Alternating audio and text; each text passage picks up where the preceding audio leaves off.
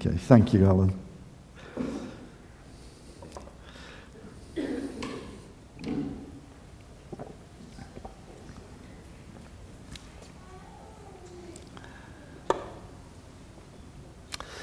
Well, good morning.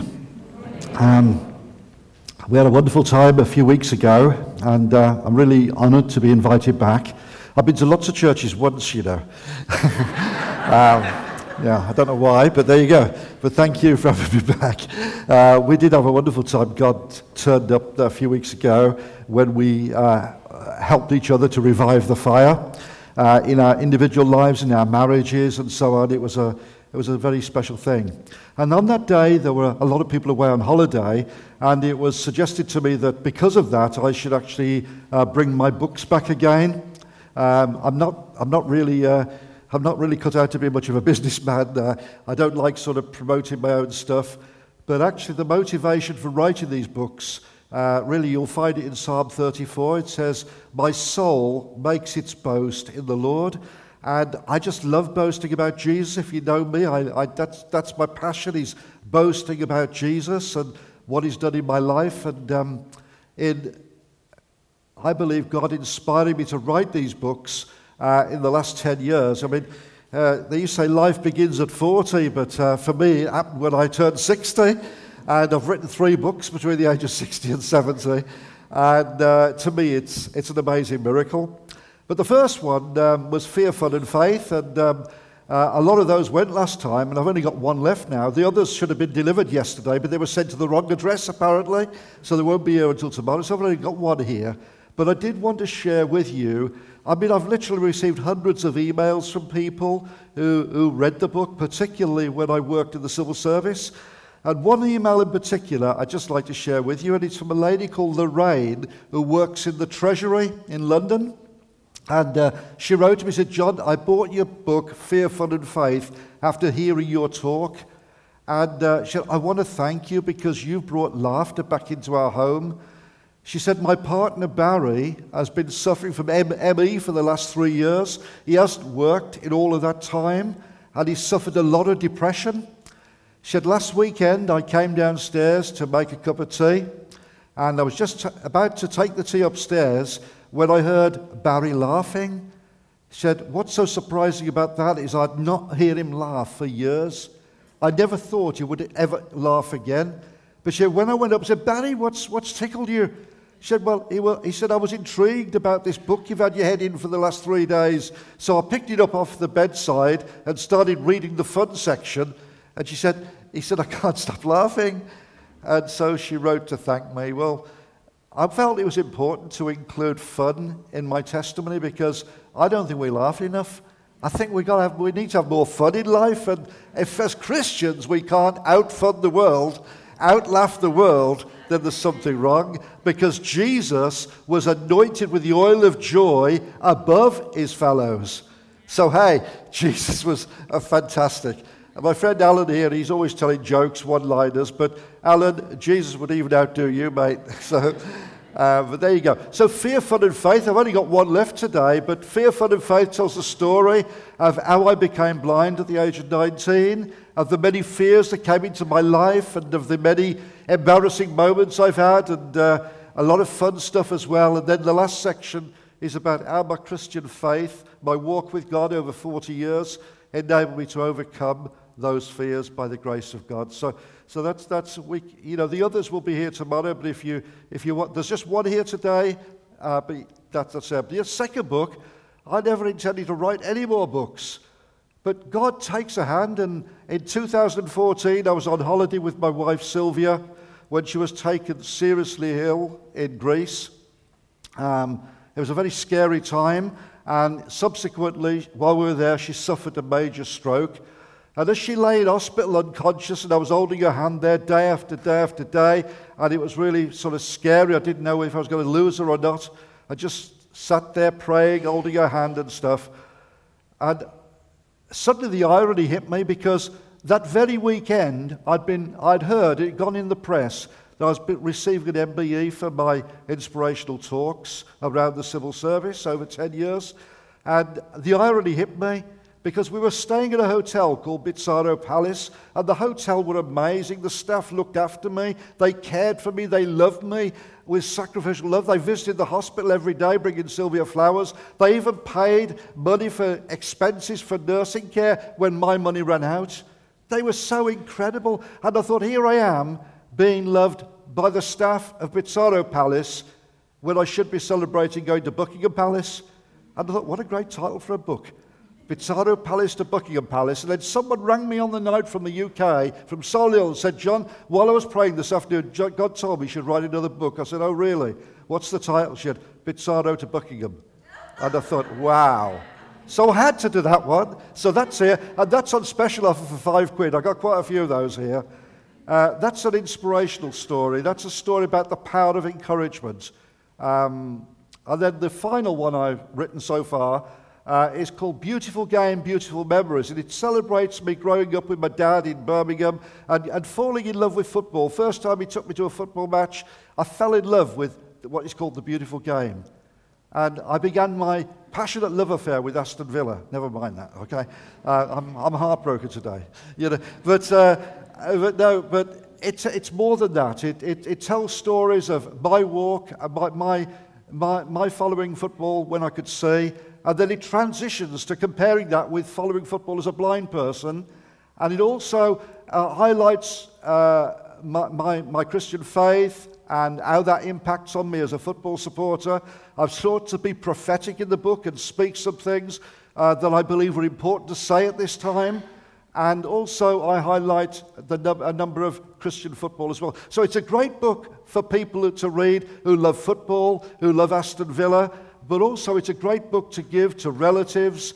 Who, and there's just a smattering of the Christian faith in there, just enough to intrigue them, to arouse their interest. So, I believe it's a great pre evangelistic tool as well. And I've got a few of those books with me. So, anyway, I'm, I'm glad to get that over with. Just come and see Alan and Diane uh, afterwards if, if you want to get a copy of those, okay? Right. Just going to pray now for a moment. Let's be quiet for just a moment or two. Hallelujah, Father. Hallelujah, Lord.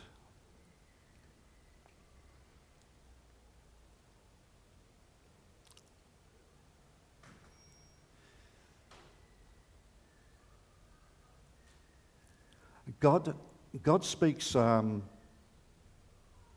to me about something quite often, actually, and I think it just might be relevant for someone or some people here today. God often has, to, tell me to stop pushing, stop pressing, and just relax, just rest in Him and trust Him.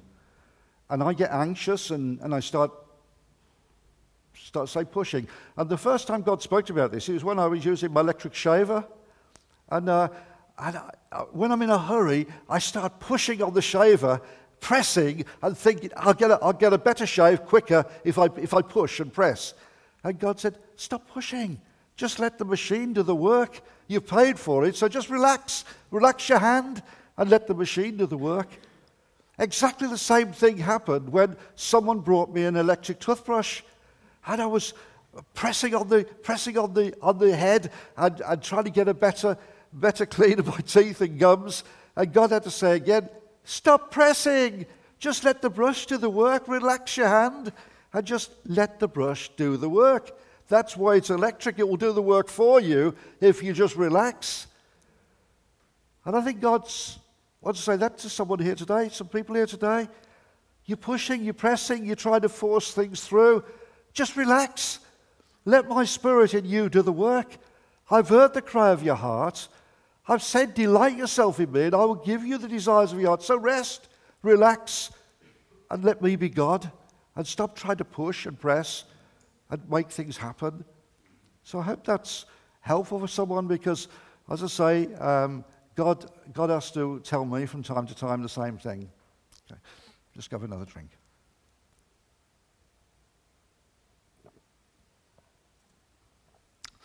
Hallelujah. Now, wanted dead or alive. Wow. Okay? You can tell I'm, you can tell I'm a kid of the 60s, can't you? Because um, I used to absolutely love the westerns, you know. Uh, one day when I was traveling into Birmingham to go to work about five or six years ago, um, I was a bit bored. We got stuck in a traffic jam on the Coventry Road, and your mind starts to wander. And it seems like a long journey into work and stuff. And I began to think about all the westerns that used to be on television in the 50s, 60s, and early 70s. And uh, a bit like now you got soaps on every night. In those days, it was westerns. And you know, I counted 27 westerns that were on television during that period. And, um, and I used to enjoy every one. There was only one thing that would stop me going out to play football at night. And my mates would say, It's no good calling for John right now, he'll be watching Bonanza. or it's no good calling for John now, he'll be watching Wagon Train. He'll be out straight afterwards. But yeah, I was hooked on the Westerns. And if you ever, you know, if you followed the Westerns at all, either the series or the movies, you'll know that very often, where there'd been a, a crime, uh, a murder in particular, a shooting, then often they, they'd get up a posse and they'd, they'd hammer it into the tree, a poster with the picture of the, of the culprit they were chasing, and he would say, wanted, dead or alive. Wanted, dead or alive. And I remember, remember seeing that, and, and when I got mes- this message, the Lord just put this message in my heart, uh, follow, immediately following the last one about reviving the fire. Um, they both messages came at the same time uh, during one night, and um, wanted dead or alive. And I thought, Lord, what does that mean? And the Lord began to unfold this to me uh, about what He wanted me to talk about. And basically, last time when we spoke about reviving the fire in each one of us, I mentioned that the moment you come to Christ, the moment you are born again, the very moment you say yes to Jesus Christ, I want you to be Lord of my life, to wash away my sin, to cleanse me in the blood of Jesus, to wash me, and to make me a new Christian, to make me born again into your family. The moment you say yes to Jesus Christ, you have an enemy. You have, I was telling the Wednesday group, what happens when you come to Christ? You make the transfer from the kingdom of darkness into the kingdom of light. You come into God's kingdom, the kingdom of His dear Son. And because you've made the transfer from one kingdom to another, you now have an enemy. And that enemy is Satan. And I tell you, an, a warrant went out for your arrest the moment you gave your life to Jesus. So don't ever wonder, hey, why is it that since I became a Christian, I've had nothing but trouble? People used to tell us, come to Christ and all your troubles will be over. What a load of rubbish. come to Christ and all your troubles are just beginning. Hallelujah. You know, because you actually suddenly discover that you have an enemy. You have someone who is totally opposed to you going on with God, and his name is Satan. You're wanted, dead or alive. Now, don't let this alarm you because, hey, you have God on your side. And if God before you, who can be against you? You know, you're on the victory side. So we've no need to stress over this. But what we do need to be is aware. Paul often said to his writers, to his hearers, he said, I would not have you to be ignorant. Don't be dum dums, but be aware that you have an enemy. Actually, we are at war. The enemy is at war with us. Throughout the New Testament, we see the analogy of war and soldiers. Endure hardness, Paul said, as a, as, a, as a soldier of Jesus Christ. Endure hardness, endure hard times, endure tough times. Jesus prepared us for it, and we only have to look at the life of the apostles to see that they were engaged in warfare. Now, in warfare, there are, there are casualties. And in life, you and I may well become a casualty of war. We may get injured in the fight. We may get injured physically. We might get injured emotionally. We might get injured mentally. We might become impaired in some way in the battle of life. And in the end, we may even die and go to be with Jesus. But I want to tell you this. I, you know, I never say, and I, Sylvia and I have discussed this, and we, we never say Jesus takes people. We don't, we don't use that expression. We don't say Jesus takes them. We say he receives them. It's so different. You know, when, when people get killed in war, they, they're repatriated, they come back with full honors, and they're received as war heroes. And if you or I die in battle, if you or I die before Jesus returns and go to be with Jesus, we will be received in heaven as war heroes. It's not a case, oh, God took him. No, we were, we were, we were in the battle and we were, we were wounded or we were mortally wounded, but, but Jesus receives us into heaven as war heroes.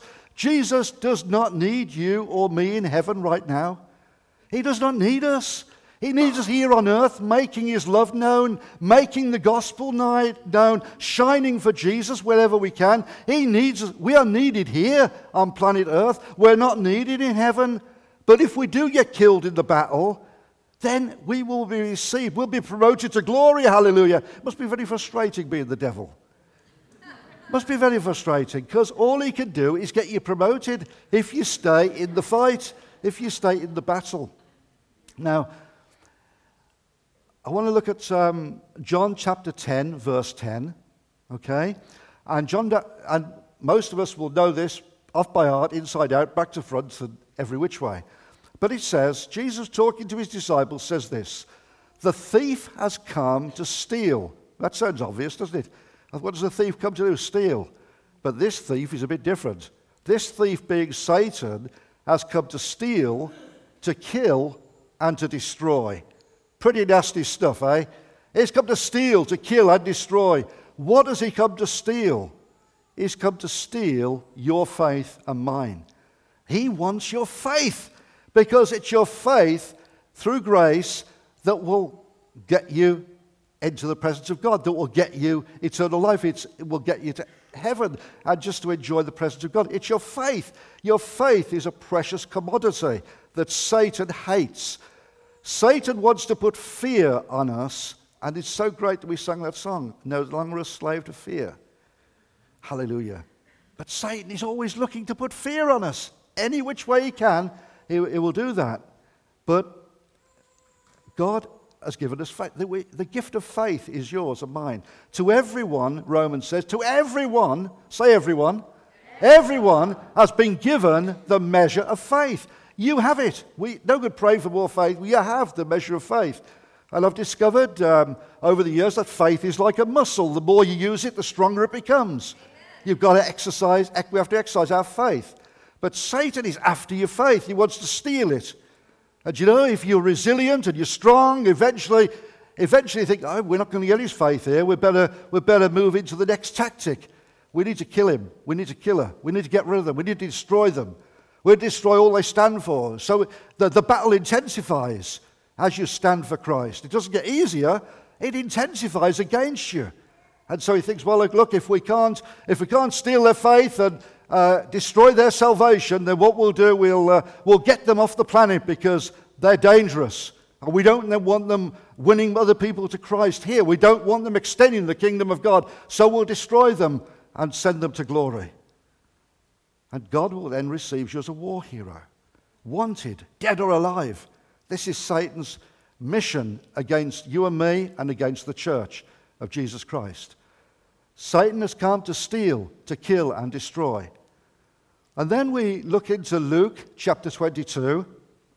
I think it's uh, around about, I think it's verse 31 to 34, where Jesus is talking to Simon Peter. And he says, Simon, Simon, Satan has desired to have you, to sift you like wheat. You ever felt like that? Ever felt like you're being chopped up and spat out? You ever felt like the enemy's having such a right go in your life? in your family, in your marriage, in your, in your work, in your finances. You just feel a bit, in churches as well, we feel as though, hey, we, we're being sifted here, we're being, we're being chopped up. But look, the verse is amazing because it says this. This is Jesus speaking. He says, Simon, Simon, Satan has desired to have you to sift you like wheat. That's what he wants to do.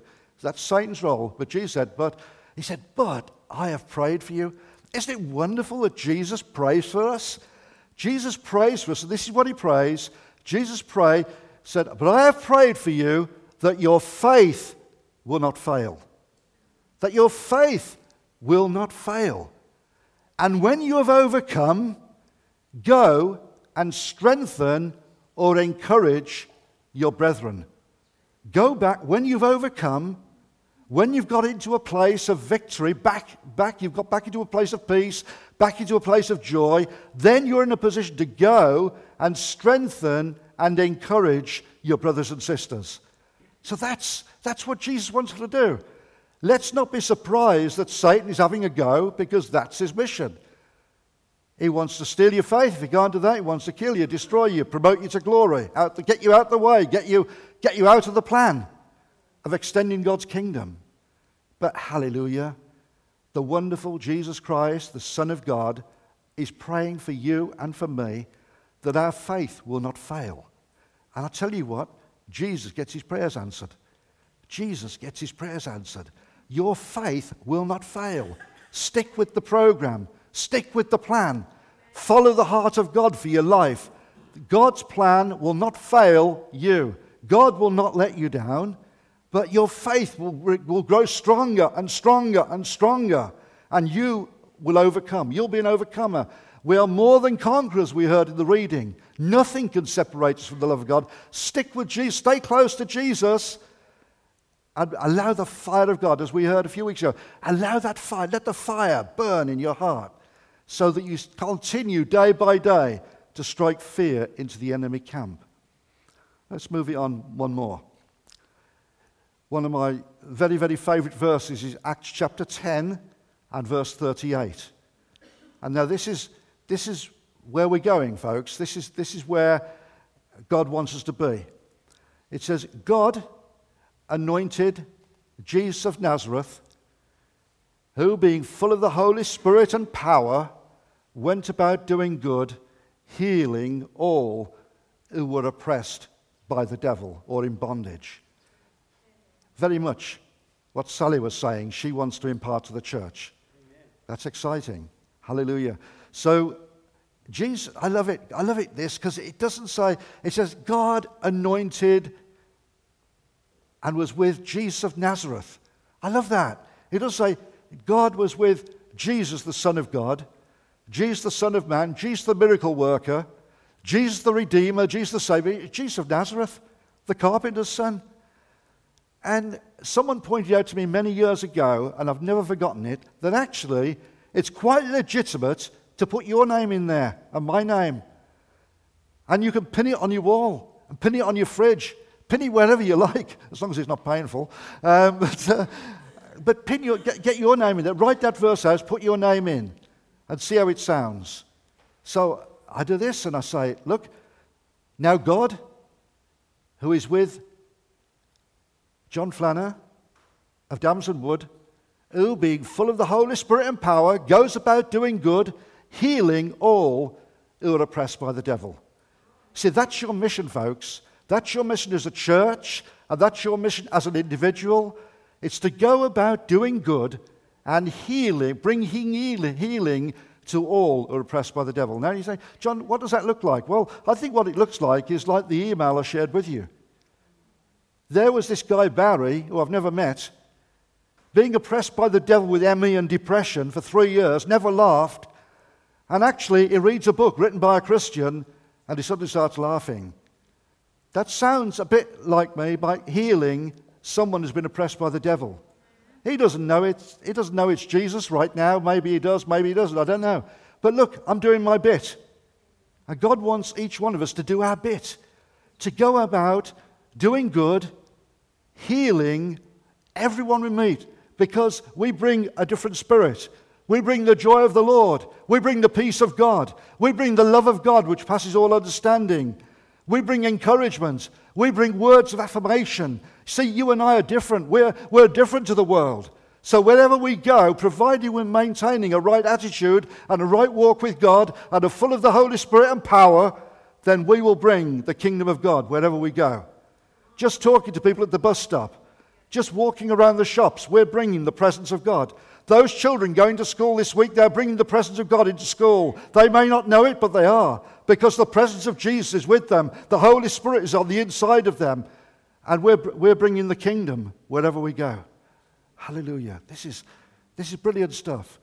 Jesus said in the Sermon on the Mount, Let your light so shine before men and women that they might see your good works and glorify your Father in heaven. As Sally said, it's simple. It's so easy to do. This little light of mine, I'm going to let it shine. You know, you haven't actually, you haven't got to produce a light. The light's within you. You just got to go out and let your light shine. Put yourself out there. Make a difference. Write a letter. Send some flowers. Bake a cake. Hey, this stuff is not rocket science. We're just going to make a difference wherever we can. We're going to be generous. Don't you just love the generosity of God? Hasn't God been generous to you? The scripture we heard today about lavished his love upon us. He lavishes. He's an extravagant God. He's an extravagant lover. He's extravagant in his praise for you.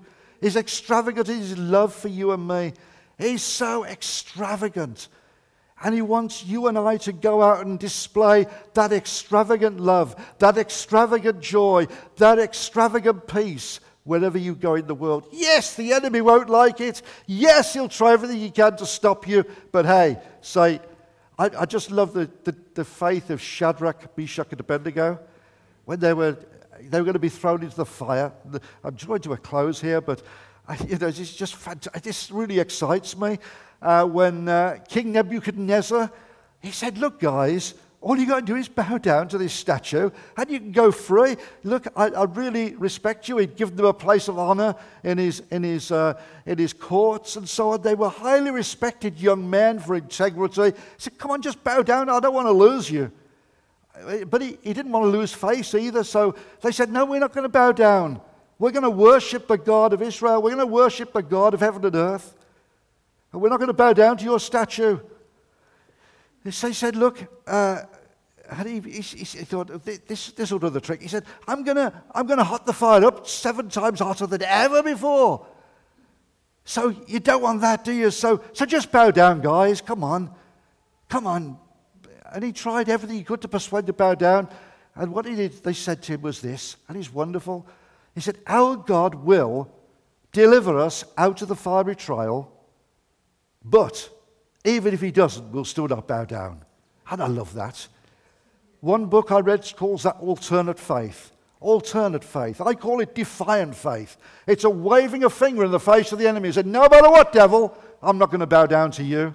No matter what you throw at me, no matter what comes against my life, no matter what sickness, no what disease, what poverty, what disappointment, what rejection comes my way, I'm not going to bow down to you. So there. Stick that in your pipe and smoke it. Did you ever hear that expression when you were a kid? um, but there you go. That's it. That's the kind of faith that God is looking for. Jesus of Nazareth, who being full of the Holy Spirit and power, just like you and me, no different, went about doing good, healing all who were oppressed by the devil.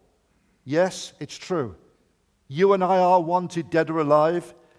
And provided we don't give up on our faith, we'll go to be, we will be promoted to glory one day, unless we're here when Jesus comes back, which will be absolutely amazing.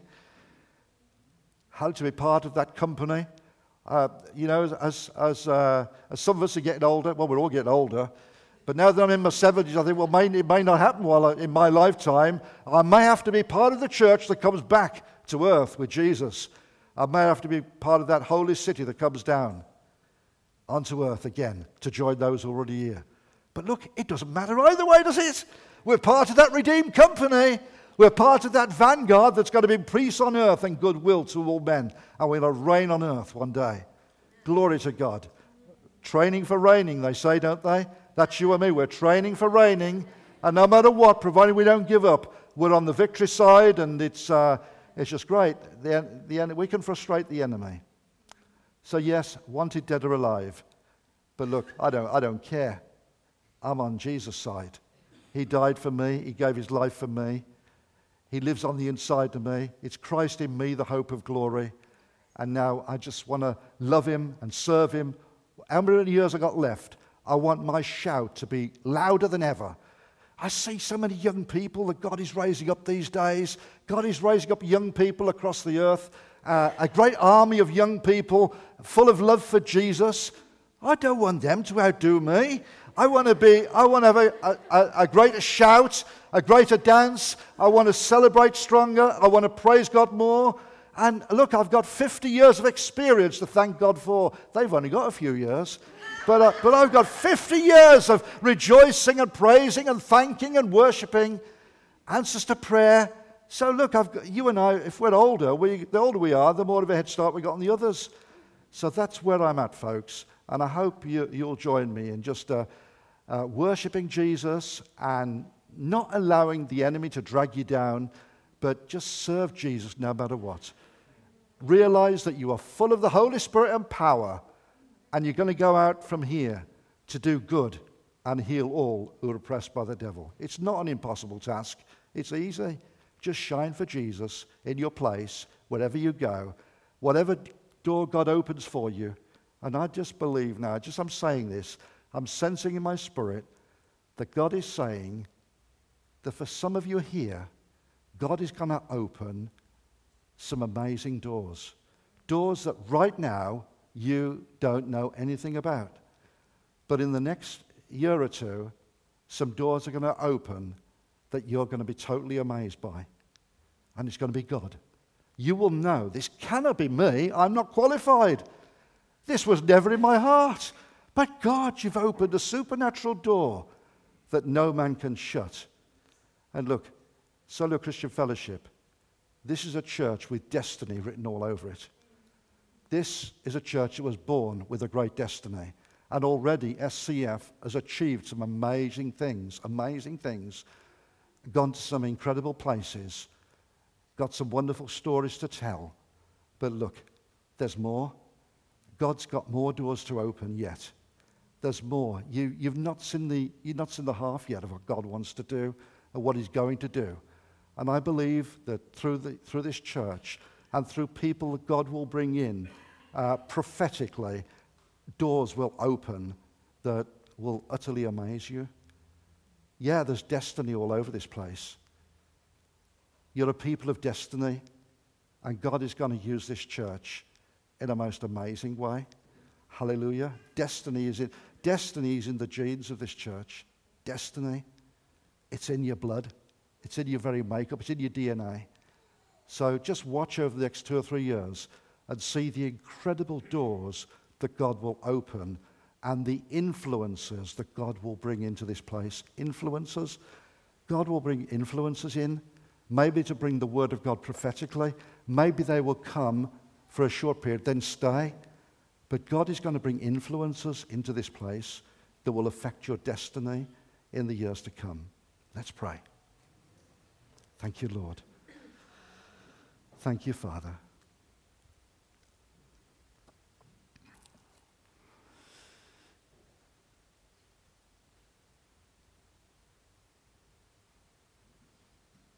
Lord, this morning we submit this word to you. And we know, Lord, in your word, in the parable you said that uh, Satan comes immediately to steal the word. So, Father, we bind up Satan right now.